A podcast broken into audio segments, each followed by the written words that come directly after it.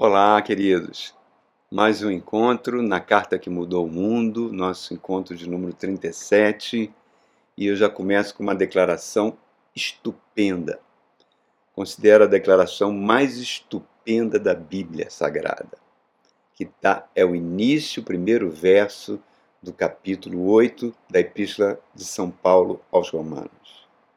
Portanto, agora já não há condenação para aqueles que estão em Cristo Jesus. Porque por meio de Cristo Jesus, a lei do Espírito de vida me libertou da lei do pecado e da morte. Isso é a coisa mais fantástica, isso é o plano de Deus. Ele, ao criar o ser humano, já tinha providenciado o resgate do ser humano para que ele não se perdesse e, e simplesmente desaparecesse por toda a eternidade. A morte teria vencido, né? Romanos capítulo 8, nós vamos começar esse capítulo fantástico agora. Começa com uma frase: Nenhuma condenação há. E lá no último versículo, ele vai dizer: Não há nenhuma separação entre aqueles que estão em Cristo Jesus. Por isso que o Romanos capítulo 8 é considerado pelos principais teólogos cristãos ao longo dos séculos como o capítulo mais amado da Bíblia.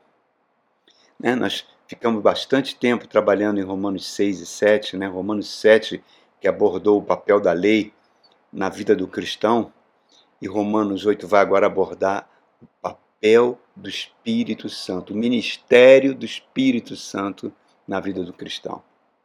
Em Romanos 7, ele falou tanto sobre a lei, usou tantos sinônimos sobre a lei, que aparece 31 vezes a palavra lei em Romanos 7.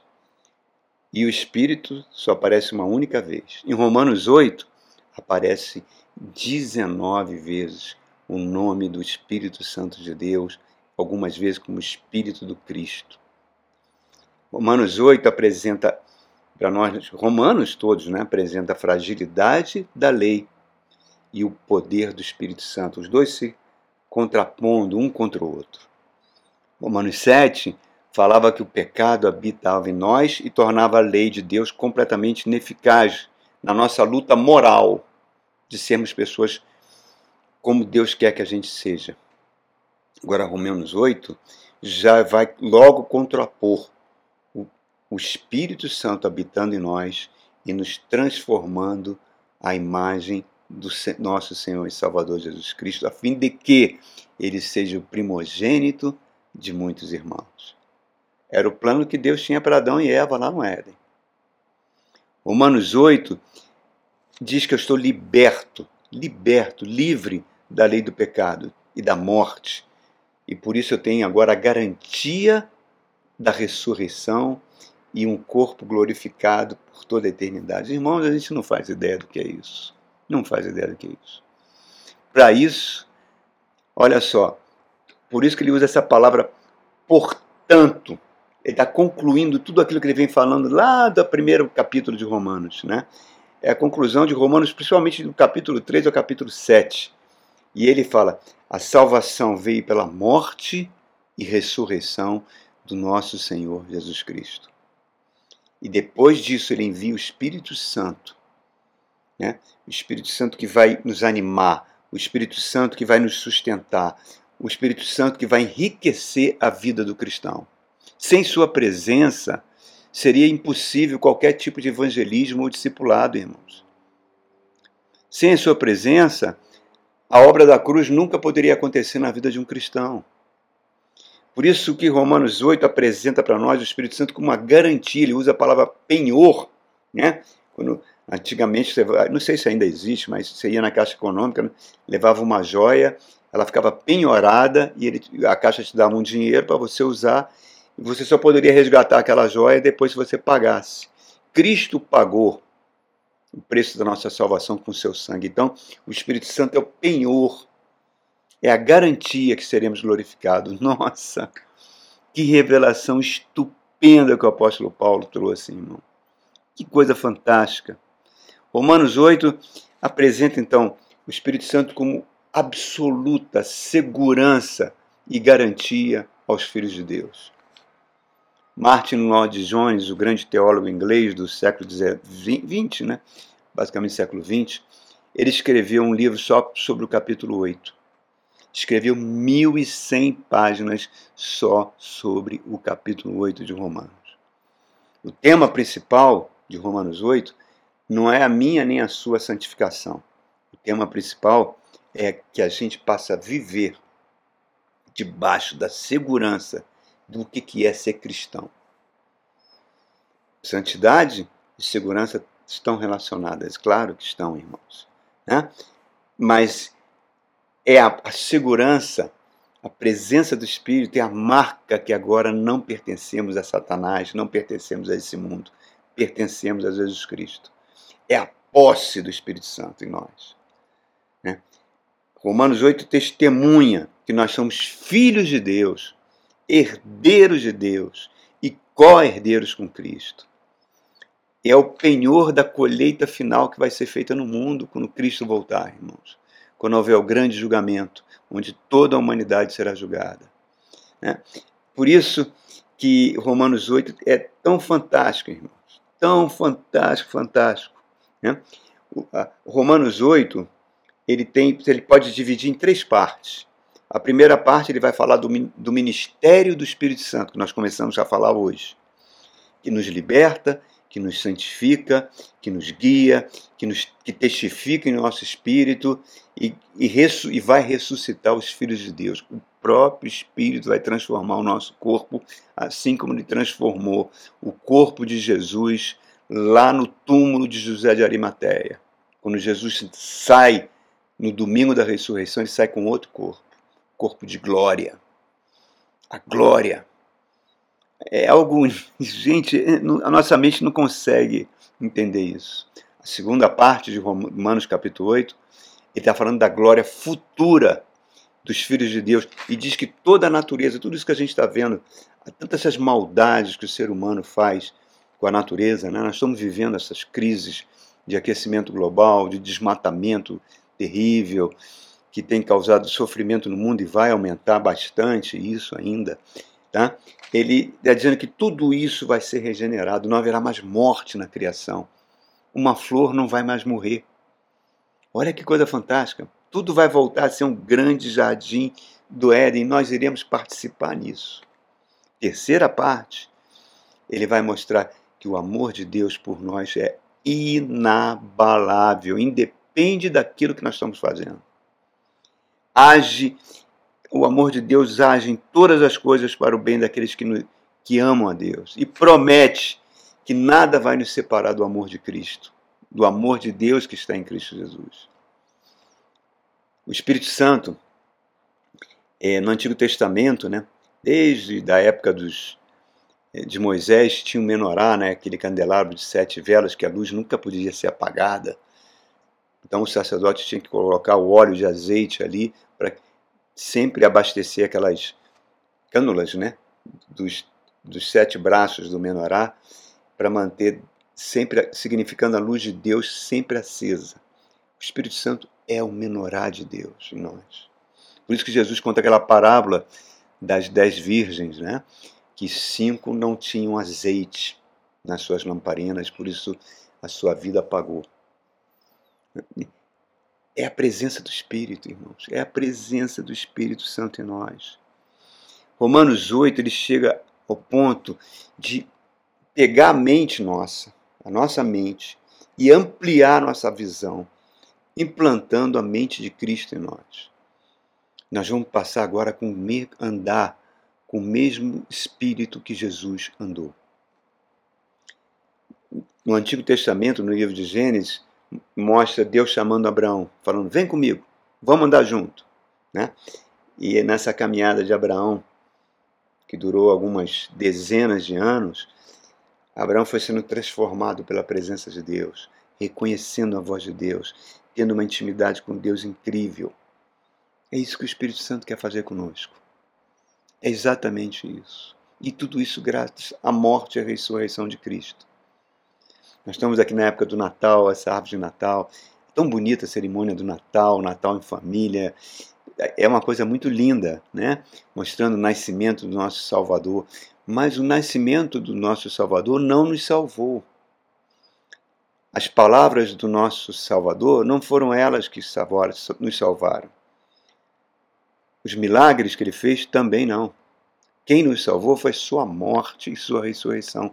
Por isso que a Páscoa é o mais importante data na mente de um cristão, porque ali, com a morte e ressurreição de Cristo, tudo mudou na nossa vida. Tudo mudou na nossa vida. Né? Nós fomos justificados. Por isso que ele está falando, portanto, o capítulo 8 começa assim: portanto, não há mais condenação para aqueles que estão em Cristo Jesus. Deus condenou o nosso pecado em Cristo. Ali no Calvário haviam três cruzes, né? Jesus foi crucificado no meio daqueles dois criminosos que estavam ali. Mas o maior pecador dos três era o nosso Senhor Jesus. Por quê? Porque ele levou o pecado de toda a humanidade sobre si mesmo. Tudo isso para que o Espírito Santo viesse para habitar em nós, tornássemos templo do Espírito. Em Atos 7 você vê Estevão, né? o diácono Estevão, cheio do Espírito Santo, vai ser o primeiro Marte da história da igreja. Milagres e prodígios ele fazia no seu ministério, atraiu o ódio dos judeus, né, que acabaram levando ele para o Sinédrio, e no Sinédrio ele vai faz uma defesa incrível né, do judaísmo e da vinda de Cristo, e ele vai, à medida que ele vai se defendendo, os céus se abrem, e ele tem uma visão de Jesus sentado à direita de Deus Pai, com controle de todo o universo. Eles ficam com tanto ódio é que apedrejam Estevão matam Estevão a pedradas. E havia um, um rabino ali perto, novo, jovem, que segurou as vestes dos homens que queriam apedrejar, para que as pessoas pudessem apedrejar Estevão com mais liberdade. Esse jovem chamava Saul de Tarshish. Saul é o nome do primeiro rei de Israel. Tarshish era uma cidade importante do Império Romano, que ficava na Turquia hoje em dia. Né? ele era, transliterando para o português, ele era conhecido como Saul, Saulo de Tarso, que vai se tornar o apóstolo Paulo, esse mesmo que está escrevendo isso para nós. Naquele momento que Estevão libera o perdão para aqueles assassinos todos, a mente de, do apóstolo Paulo nunca mais foi a mesma. E o encontro que ele vai ter com Cristo, lá em Atos capítulo 9, vai transformar ele completamente completamente. Ele, com 53 anos, né, ele sofre uma tentativa de linchamento na, na, nas escadarias do templo, lá em Jerusalém, e ele recorda essa cena. Ele recorda essa cena. Nunca mais Saulo foi o mesmo, porque o Espírito passou a habitar nele e ele se tornou escravo de Jesus Cristo. Sofreu suportou sofrimentos terríveis, bastonadas, foi apedrejado em Listra, 40 chicotadas violentíssimas em sinagogas, naufrágios, tentativas de homicídio, fome, frio, nudez. Ele passou por tudo isso para fundar as igrejas. Fundar as igrejas, cada igreja que ele fundava na região da Galácia, né, que é a Turquia, ele falava: se nós estamos sofrendo, nós estamos então nós reinaremos com Jesus Cristo. Por isso que ele fala: não há mais condenação.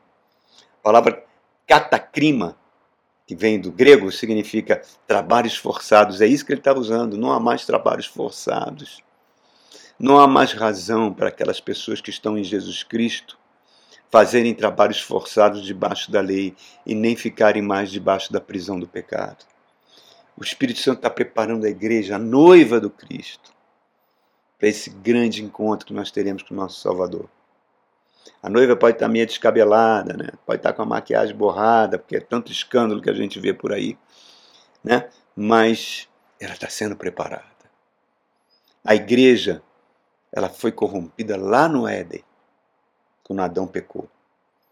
Por isso o Espírito veio para preparar o grande casamento com Cristo. Para isso, como é que ele prepara? a água da vida que Jesus prometeu, que é a própria presença do Espírito, e o lavar, purificador, regenerador sem mancha, sem ruga, que é feito por meio da palavra de Deus. Isso que estamos fazendo aqui, irmãos. Palavra de Deus. Satanás e seus demônios sabem que está chegando o tempo deles. Está terminando o tempo deles. E tem aumentado o seu poder, Deus tem permitido que o seu poder aumente cada vez mais nesse planeta. Não se assuste com as coisas horrorosas que ainda vão acontecer. Nós sozinhos não temos condições de vencê-lo, mas a igreja pode. A igreja do Senhor Jesus Cristo pode vencer Satanás. Os portais do inferno, portal significa arma de defesa. Os portais do inferno não prevalecem contra o ataque da igreja que é feito por meio da palavra de Deus. Somos, por isso que o Romanos fala que nós somos mais do que vencedores por aquele que nos amou. Se você vê lá o livro de Cantares da Bíblia, né, que é um livro romântico, belíssimo, que mostra a Salomão escreveu esse livro e a sua amada ele chama de Sulamita, né, a namorada de Salomão. Sulamita é, é o feminino de Salomão, como se fosse Ju, João feminino Joana, né? É, é o feminino. É um título de uma, de uma personagem da Bíblia preservado em Cantares, que aponta para a igreja. Salomão é o Cristo e Sulamita é a igreja de Jesus. E ela vai sendo transformada no seu relacionamento com, com o noivo. É isso, irmãos. É isso que a igreja. Deus está nos tirando pouco a pouco desse mundo, cada vez mais nos aproximando, querendo que a gente olhe mais para as coisas lá do céu, assista a mensagem. Não acumuleis tesouros na terra. Não fa... Assista essa mensagem, irmãos. Olha só. Jesus fez uma advertência. Olhai a esposa de Ló. Né? Olha o exemplo que a esposa de Ló deu. Ela se apegou ao mundo de tal maneira que foi destruída. Se a gente se apegar ao mundo por causa da nossa natureza que é pecadora, tá? As marcas do caráter de Cristo vão ficar cada vez mais invisíveis. O bom vamos exalar o bom perfume de Cristo ou não? Vamos levar pessoas a Jesus ou não? Então, esse verso 1 que fala: Agora não há mais condenação para aqueles que estão em Cristo Jesus, que me livrou da lei do pecado e da morte. Sumariza todo Romanos capítulo 7, que agora vai começar um maravilhoso desenvolvimento desse conceito que Romanos 8 vai trazer para nós. A descrição do que é uma vida vitoriosa em Cristo, uma vida abundante em Cristo. Vivida por aqueles que não andam mais na carne, mas no espírito. Aí você começa a entender por que os mártires preferiam morrer do que negar Jesus. O crente vai travar batalhas, irmãos, combates, certo? Nesse mundo, contra a sua natureza, contra esse mundo, contra as forças do diabo. Mas preste atenção: os meus recursos serão uma batalha perdida. Vou perder sempre. Sempre. Mas quando eu passar a usar os recursos do Espírito Santo, do poder que está em Cristo Jesus, tá? E esse poder, por meio do Espírito Santo em mim, em você, vai fazer de nós mais do que vencedores em Cristo. Cristo habita em mim por meio do seu Espírito. Isso infunde um princípio mais forte que o pecado e nos livra da tirania do pecado. Essa promessa é maravilhosa, irmãos. É uma promessa de renovação. Isso acontece se a pessoa permitir que isso aconteça. É um ato da minha vontade. Eu tenho que permitir que o Espírito Santo faça essa obra. E Ele sabe exatamente daquilo que eu preciso. E a gente não sabe nem orar como convém. Ele intercede por nós o tempo todo. Não são nossas orações pedindo saúde, porta aberta de emprego, prosperidade que vão contar. Não, não, não. O que vai contar no final, tá? O que vai contar é a presença do Espírito Santo em nós que está o tempo todo intercedendo por nós a Deus. O que precisamos é renovar nossa mente, nosso homem interior, para que a gente entenda esse princípio. E o Espírito Santo vai transformando, vai aplicando a mente de Cristo em nós. Não existe presente de Natal melhor do que esse, irmãos. Não existe. Vamos juntos nessa viagem? Vamos aprofundar nesse capítulo fantástico, irmãos. E você vai ver como isso vai ser uma bênção fantástica na sua vida. Que Deus te abençoe ricamente e até o nosso próximo encontro.